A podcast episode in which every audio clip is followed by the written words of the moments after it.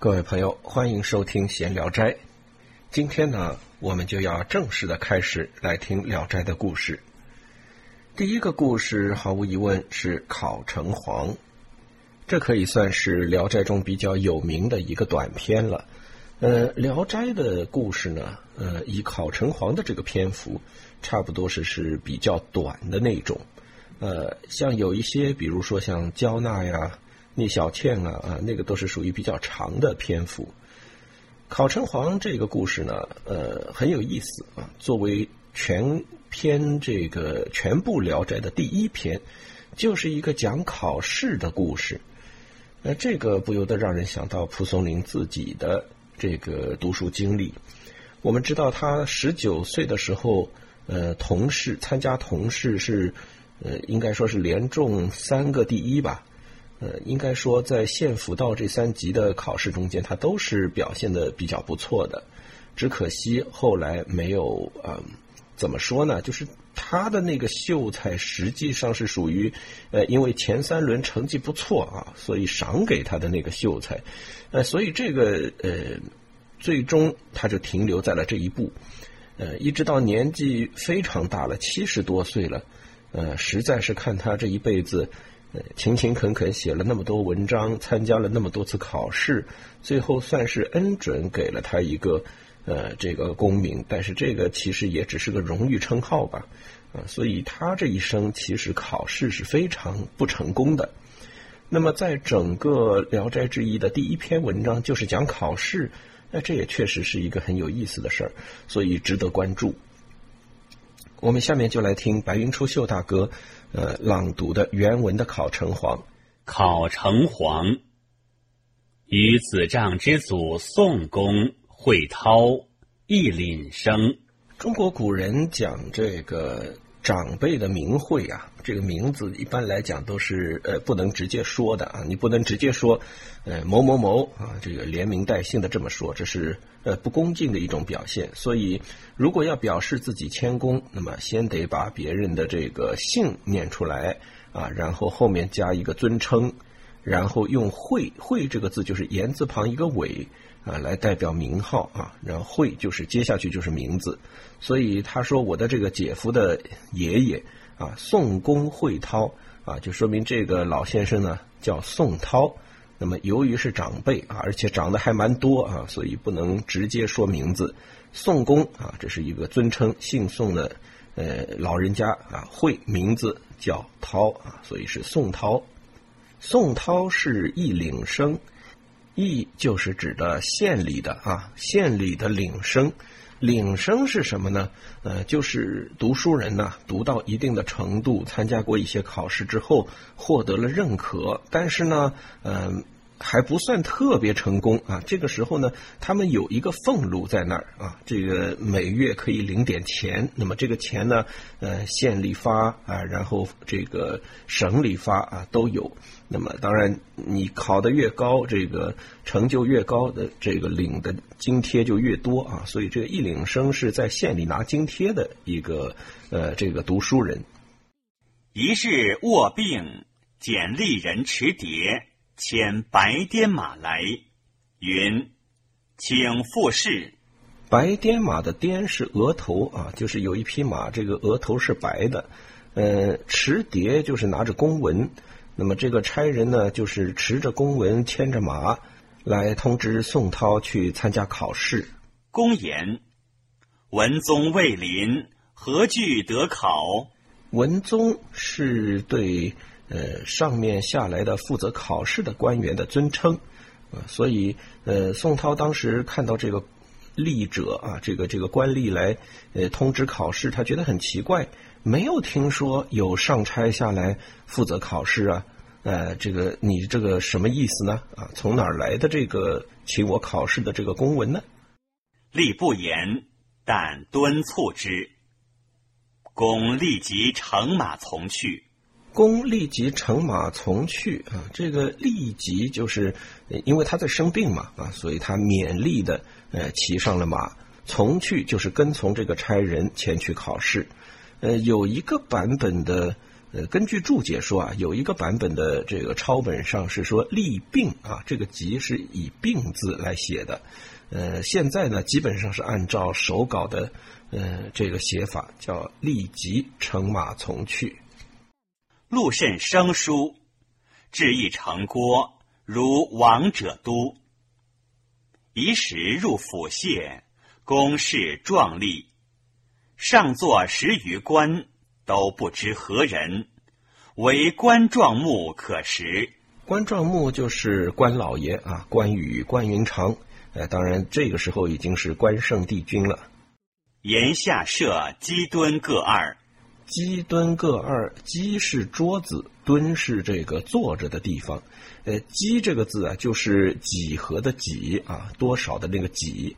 呃，这个字一看就是象形字啊，大家就猜得出来这个桌子长什么样。先有一秀才坐其末，公便与连肩。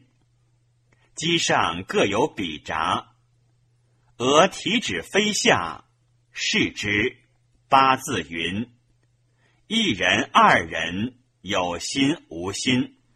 我第一次看到“一人、二人有心无心”这一段的时候，就觉觉得这个题写的特别有趣啊。嗯，因为。应考的人就俩啊，就是这个呃宋涛和边上这个书生，所以一人二人有心无心，似乎就是有意无意的在点这两个人啊，特别有意思。而且根据故事后面的发展，我们也知道，其实也说不上是有心无心，倒不如说是有命无命。二公文成，成殿上，公文中有云。有心为善，虽善不赏；无心为恶，虽恶不罚。有心为善，虽善不赏，意思就是说，如果你有意去做一件善事啊，即便你做的是一件善事，也不应该对你进行奖赏。无心为恶，虽恶不罚啊，是说，如果你作恶的时候，并不是有意去做的，而是无心之间犯下了一个罪恶。那么，即便这是一个罪恶，也不应该被处罚。呃，这是一种非常呃，怎么说啊？就是很理想化的一种呃处罚赏罚方式啊。这个赏罚分明，大概也就是这两句话了。诸神传赞不已，赵公上谕曰：“河南缺一城隍，君趁其职。”公方悟。顿首泣曰：“汝应宠命，何敢多辞？但老母七旬，奉养无人，请得终其天年，为听录用。”这一段呃，初念的时候可能不是特别的呃理解啊，应该说考上了一个城隍官，呃，这是要当神仙呐，这多开心的一个事儿啊！那为什么这个宋涛要顿首契约呢？嗯，后来我才知道啊，因为这个城隍啊不是活人当的官。我们知道，呃，每个地方都有各地的城隍，其实这个都不限这个城市大城小城啊，即便是非常小的一条，呃，怎么说一条街的这种小村镇，也有自己的城隍。而城隍呢，往往都是对当地做出过杰出贡献的。呃，这个要不就是父母官呐，要不就是英雄人物啊，有的甚至就是一些无名英雄，甚至是一些小市民。但是，呃，在一个关键的时刻，他们做出过重大的贡献啊，死后呢就被追为这个地方的城隍来保佑此地。所以，城隍不是个活人当的官。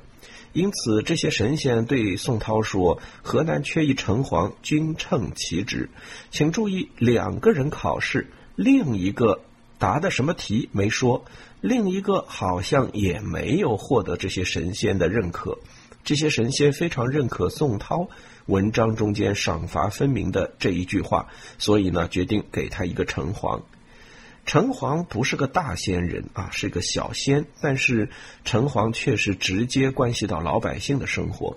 在这个地方呢，我觉得蒲松龄可能是想讲地方官啊，因为这个，呃，城隍基本上是百姓跟百姓的父母官非常类似，直接深入基层啊，关系每个人的呃柴米油盐的这种生活，呃，应该说是一个很重要的小职位。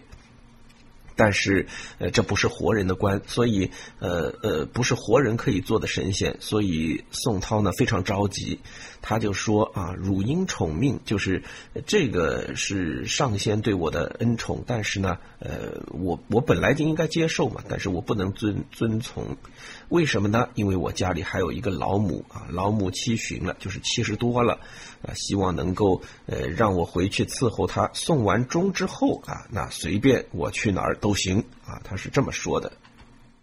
上仪帝王相者，即命姬母受疾，有长须吏捧册翻阅一过，白有阳算九年，共踌躇间，官帝曰：“不妨令张生设传九年，瓜代可也。”瓜代呢？这里用的是一个成语啊，“及瓜而代”，呃，说的是《左传》中间的一个故事啊。当时齐襄公派连称、管之父两个人去戍守，呃，说是瓜期派他们而去，就说等到第二年瓜期呢。再派人去替代他们。所谓瓜期，就是瓜成熟的这个时候啊，就是相当于夏天吧，大概七月左右，是吧？七月你们现在就去啊，明年到了这个瓜熟的时候呢，就会有人来换你们，所以这就叫瓜代啊，即瓜而代。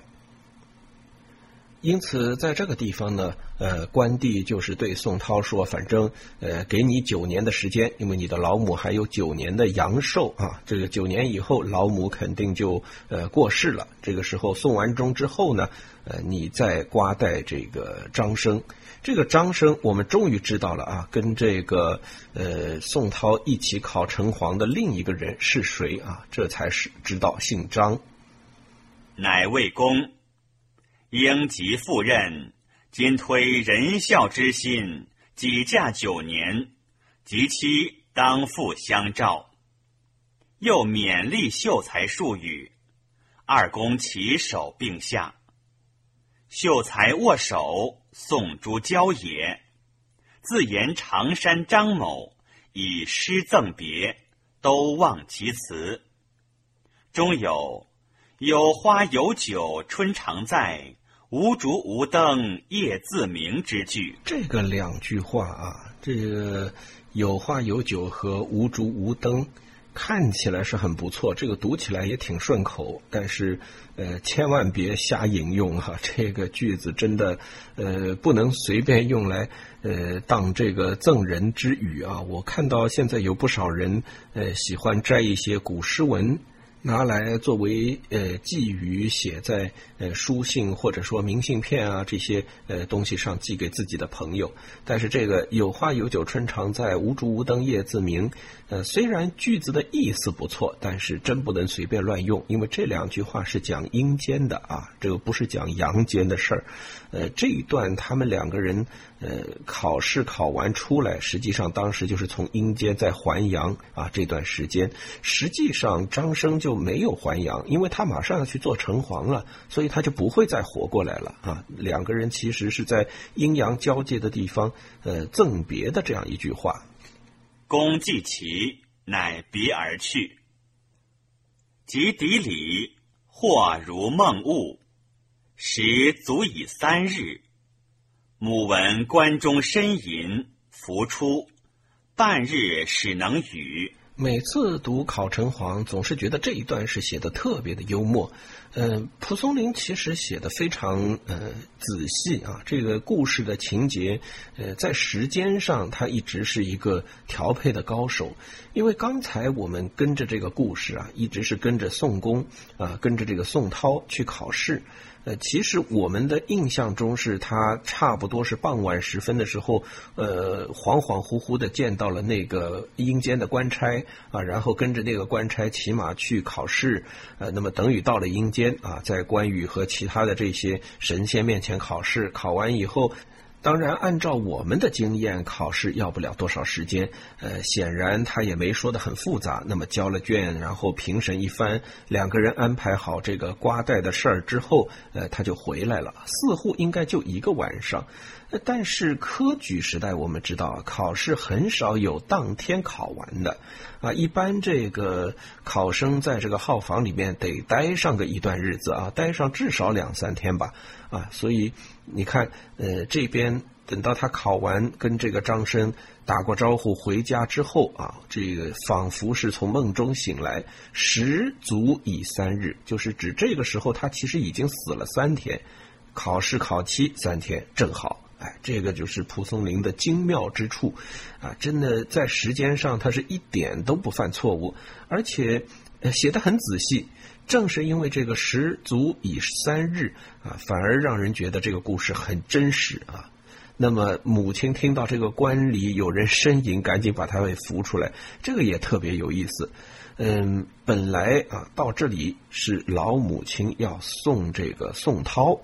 呃，但是宋涛为什么呻吟，然后又被母亲扶出了棺材呢？是因为他跟关羽约好啊，跟关帝约好，九年以后要送他的老母。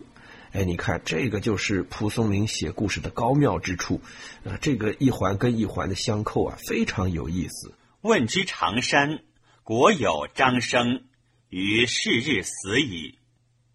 后九年，母果卒。营葬祭毕，换着入世而没。后九年，也就是九年以后啊，这个果然阳寿到了，母亲就去世了。那么，呃，安葬完母亲之后呢，呃，这个宋涛也是非常清楚啊，自己肯定是要去当这个城隍了啊。瓜期已到，这个瓜期有点长，九年一瓜啊。他就是自己沐浴啊，更衣完了之后，哎，躺在床上就去世了。其岳家居城中西门内，忽见公漏婴诸坟，与马甚重，登其堂，一拜而行。漏婴诸坟呢，都是指的这个马身上的配饰啊，就是又是披金又是带红，可见这个马呢也是很隆重啊，这个装扮的很隆重。相共惊疑，不知其为神。奔训乡中，则已没矣。公有自记小传，系乱后无存，此其略耳。这个故事的最后两句话特别有意思啊！公有自记小传，呃，就是说这个宋涛啊，年轻的时候有的时候写写日记呀，啊，写点自己的这个身上发生的事儿。昔乱后无存，乱这个指的就是清朝代明朝当时的这个呃战乱啊，这个昔乱后无存，可惜都丢了啊，此其略耳。我觉得这个宋涛就算再有本领，应该也不会写到自己死后这个楼英朱坟，呃，羽马甚重，到了自己的岳父家，然后拜别岳父这个故事吧，应该不到这儿吧？啊，所谓的这个自记小传，很可能只记下来的就是他前面的那个梦啊，就是晚上去考城隍，然后怎么中了城隍，然后怎么跟这个关帝商量，说我能不能延期上任？啊，这样一个呃故事，我觉得。这个部分可能是他自己小传所说，但是不管怎么说吧，这是蒲松龄的一个呃写作手法啊。这个《聊斋志异》，《聊斋志异》，他要把异装扮在志的这个呃外壳之下，得让人觉得说这仿佛是真事啊，真事。那么这个真事怎么体现呢？啊，你光说这个我的呃姐夫的爷爷，我天，这个。关系一个比较远啊，也不足以让大家信服。但是他说公有自记小篆，哎，你也看不见那小篆，但是似乎煞有介事的。你就想象出有这么一个文件啊，虽然这个文件最后乱后无存，但是不管怎么说，有这么一个文字为证，似乎让这个故事变得可信了些。哎，这就是蒲松龄常用的一个呃有趣的一个手段啊。呃，虽然是一个子虚乌有的故事，但是看起来特别的真实。考城隍这个故事呢，就说到了这里了啊。这个下期我们继续来听白云出秀大哥念的《聊斋志异》卷一的第二篇故事《耳中人》。